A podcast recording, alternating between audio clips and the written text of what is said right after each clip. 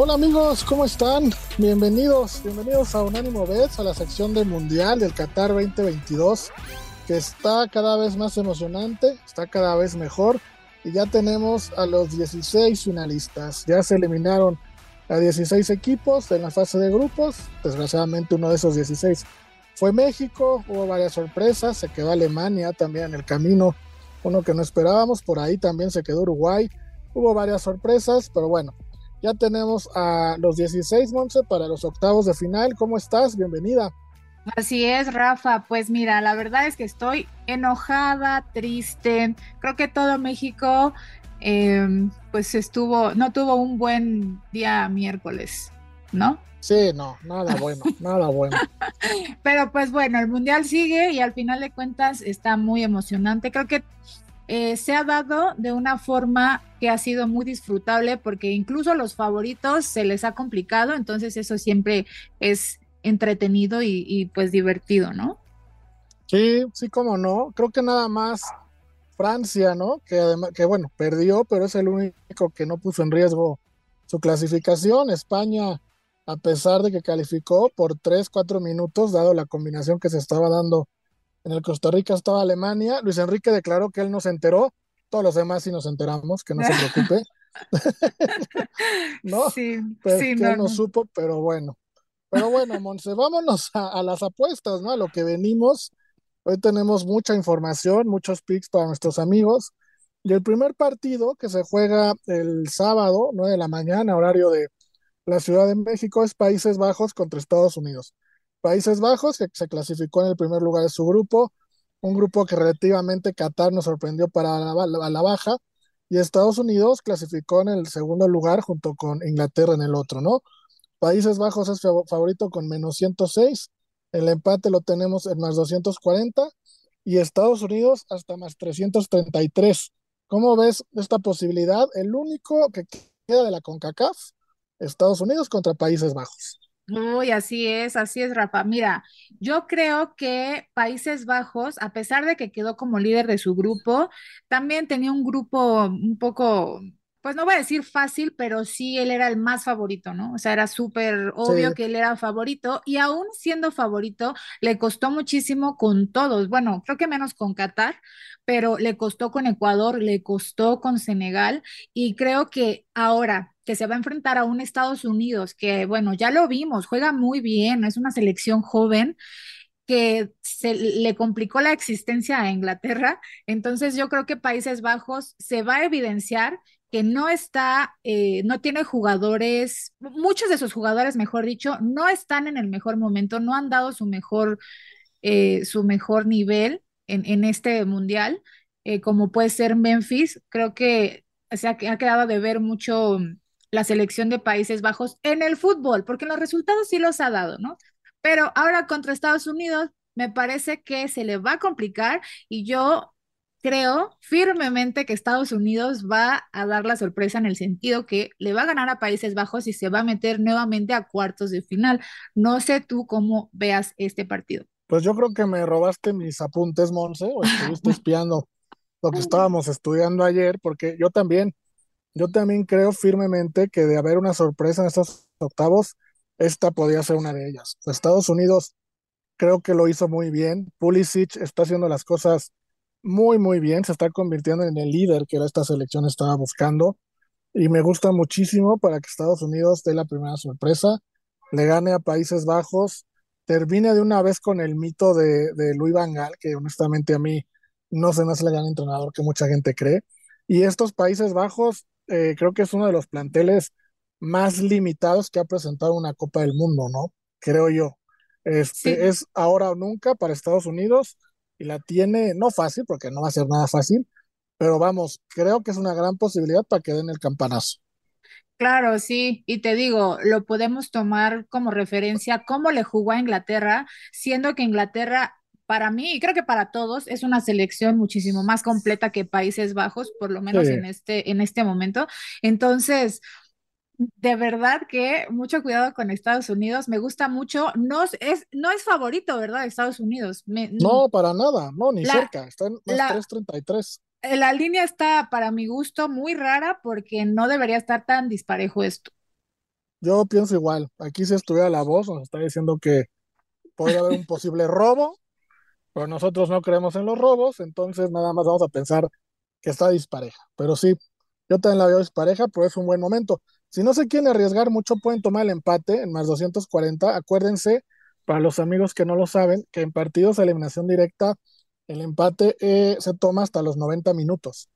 Entonces, eh, ya lo que pasa en tiempo extra y penales, en un caso eh, que posible, ya no entra en la primera apuesta, eso ya viene después en las proposiciones. Pero tomando el empate. Ajá, o sea, tú ganas, si tú dices empate y empatan, pero después obviamente uno de ellos va a ganar, eso ya no nos interesa, nos interesa ganar. Exacto, los 90 minutos, ¿no? ok. Los 90 minutos. Entonces yo me quedo con Estados Unidos, si no se quieren arriesgar tanto, pueden tomar esa doble oportunidad del empate y Estados Unidos. Sí, sí, sí, Rafa. Muy bien. Yo también, yo también me quedo con Estados Unidos. Bueno, vámonos, Monse, también eh, el mismo día, mañana, sábado, eh, a la una de la tarde, horario de la Ciudad de México, viene uno de los cruces que yo veo más disparejos de todos, que es Argentina en contra de Australia, ¿no? Argentina que al final compuso el camino, empezó mal, perdiendo con Arabia, ya lo sabemos, pero compuso el camino contra México y contra Polonia. Creo que cada vez se vio mejor. Jugaron contra Arabia muy mal, contra México lo hicieron bien y contra Polonia lo hicieron muy bien. Y se enfrentan a Australia, que dio la gran sorpresa en su grupo. La verdad, pocos apostábamos porque Australia clasificara. Pero bueno, Argentina es amplísimo favorito en menos 450, el empate en más 533 y Australia lo tenemos hasta 1500, más 1500. Este es el cruce más disparejo de los ocho en cuestión de apuestas. No, se está eh, ¿cómo se dice? Eh, la balanza está obviamente para Argentina, que viene de menos a más. Em, ahora ya está como agarrando fuerza en este mundial, porque la verdad es que no, no empezó bien. Australia creo que jugó todos sus partidos, los jugó de la misma forma, le alcanzó. A pesar de que Francia le metió cuatro goles, al final le ganó por la mínima diferencia a Túnez y a Dinamarca y logró pasar como segundo lugar. Yo creo que va a ser un partido no, tediosito. ¿Por qué? Porque, bueno, ya vemos cómo juega Argentina, obviamente es el favorito, y Australia juega con bloque bajo, eh, procuran estar bien parados defensivamente antes que tener la posesión del balón y todo, juegan muy directo. Eso sí, sus contragolpes son peligrosos y creo que sus jugadores son jugadores fuertes em, y en un mano a mano, a lo mejor pues podrían eh, hacer algo, ¿no? Contra los argentinos, que también, o sea, obviamente Argentina desde siempre ha sido una, un candidato fuerte para ser campeón. Yo no lo veo de esa forma como candidato para campeón, pero sí, sería muy necio pensar que Australia pudiera, pudiera eliminar a Argentina. Sin embargo, con los contragolpes son peligrosos los, los australianos. Entonces, mm, aquí creo que no es una, no es una apuesta tan atractiva, ¿no, Rafa? Porque Argentina seguramente va a ganar y a menos de que tú le apuestes todo Australia y Australia gane, pues es que te pueda ir muy bien. Sí, sí tendrías que apostarle todo a Australia, como bien dices, Monse, ir con ellos, pero sí es muy arriesgado. Ya yo creo que si la intención es buscarle una posibilidad a la apuesta, yo iría más bien buscando el gol de Messi de alguna manera podrías, podrías ahí combinarlo con la victoria de Argentina para hacer el momio más atractivo o incluso eh, el over, ¿no? De 2.5 goles o under de 2.5 goles, de acuerdo a lo que a lo que cada quien vea. Por ahí también el, ambos anotan, decir que no puede ser una buena posibilidad. Honestamente no veo cómo Australia le pudiera hacer un gol a Argentina. Sí, no, definitivamente se salvaron los argentinos. Pero, pero sí, Rafa, yo también creo que Argentina 100% y como dices, no veo mal el apostarle que Messi anota. Entonces, eh, pues esta, esta, esta, apuesta está muy flojita. Este, pues sí, así estamos. Eh, vamos a una pausa y regresamos para seguir platicando los demás partidos, ¿no? Sí. Vamos y venimos. Y amigos, estamos de vuelta, Monse, estamos de regreso para seguir platicando Ahora, de los partidos que se van a dar el domingo, eh, como bien comentábamos, los primeros son el sábado y el tercero y cuarto de octavo son el domingo. El domingo en el primer horario, que es a las 9 de la mañana de la Ciudad de México, 10 de la mañana en el este de los Estados Unidos, es Francia. Francia, que sigue siendo favorito para repetir el título para varios, se enfrenta a Polonia, un lugar en el que soñábamos que podría ser México, pero no, va a ser Polonia y Francia es muy favorito en menos 325, el empate en más 400 y Polonia hasta 1200. Decíamos hace ratito que el partido de Argentina-Australia era el más disparejo, pues este es el segundo más disparejo, ¿no? Francia-Polonia, Monse, no sé yo así de rápido, esperando tu análisis, eh, yo me imagino un partido muy similar al que hizo Polonia contra México.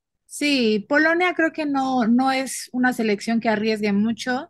Tienen a Lewandowski obviamente todos los balones van a él, eh, buscando que lo retenga, que pueda él meter los goles directamente, que haga una diferencia.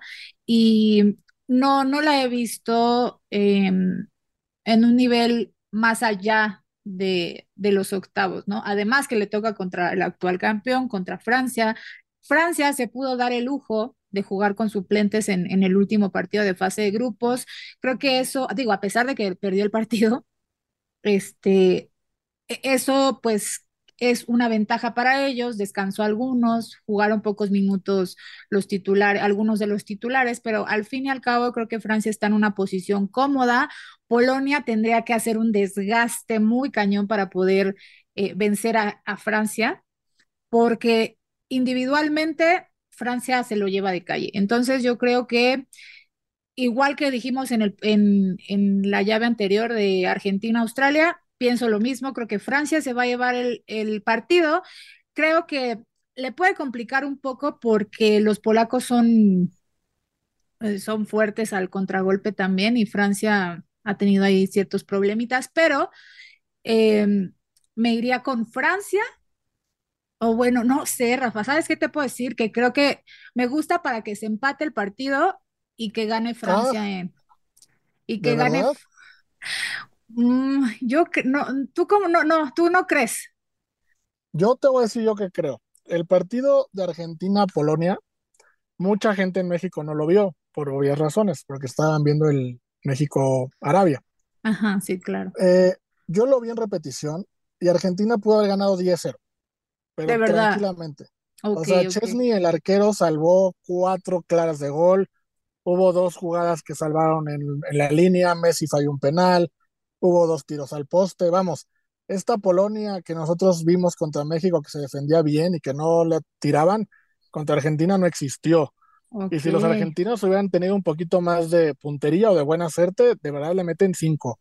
Entonces, yo creo que Francia sí se los va a meter. No los cinco goles, pero Francia sí va a tener mejor puntería que Argentina y no los va a dejar, no los va a dejar respirar. Yo aquí se me voy con Francia y me voy con una altas de dos y medio, pensando en que Francia podría hacerles de tres a cuatro goles.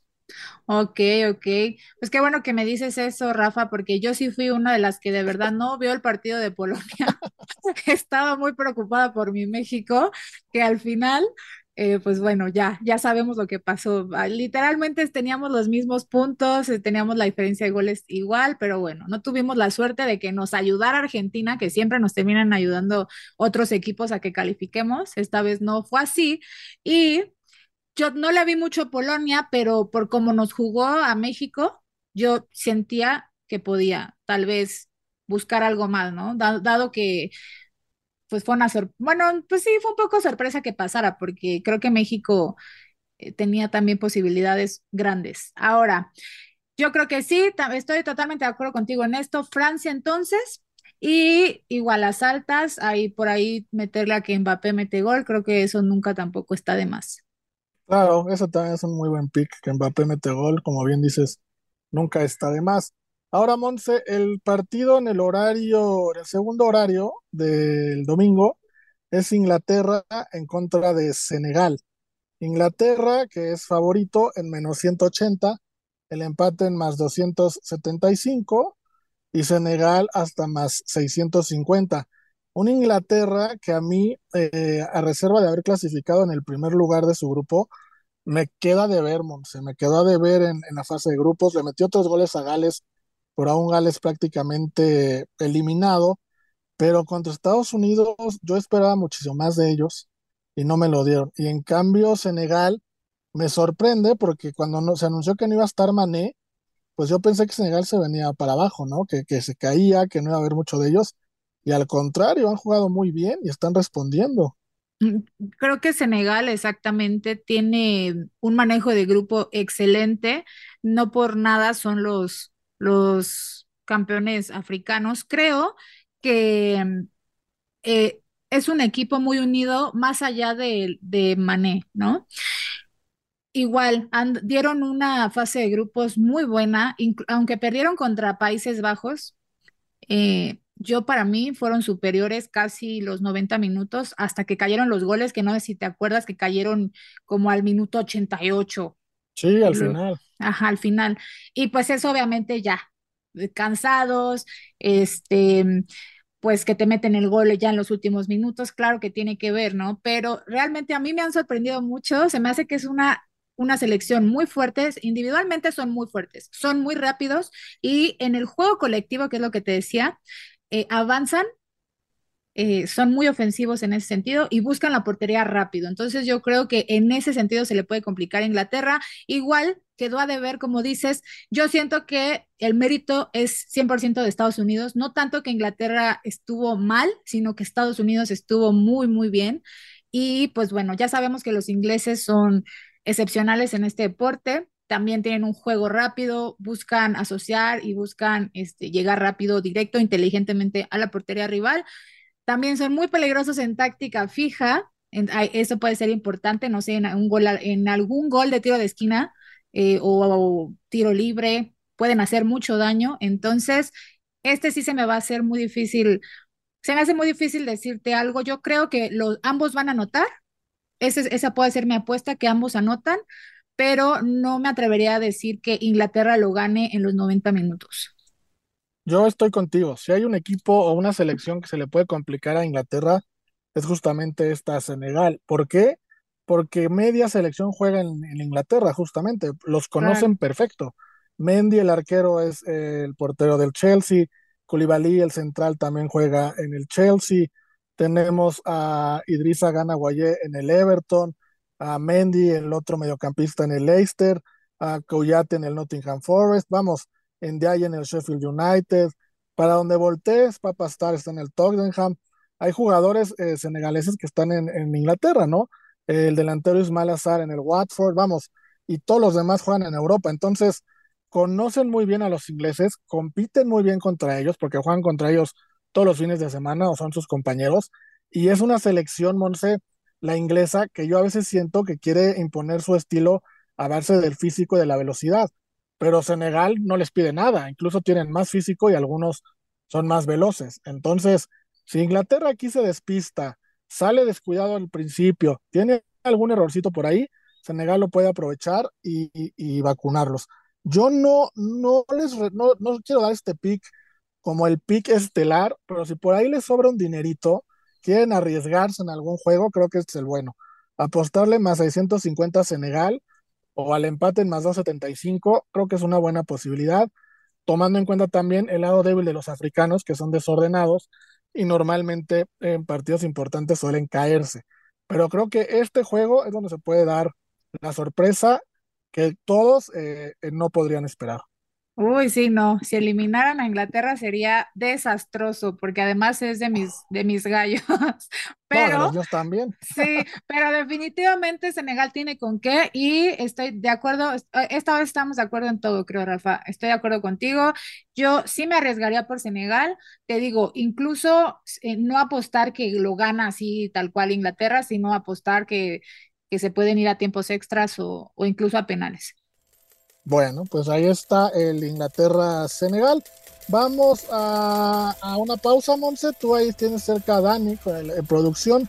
Eh, ¿Ya vamos a pausa o todavía tenemos tiempo? No, sí, ya vámonos a pausa. Vámonos, vámonos a pausa.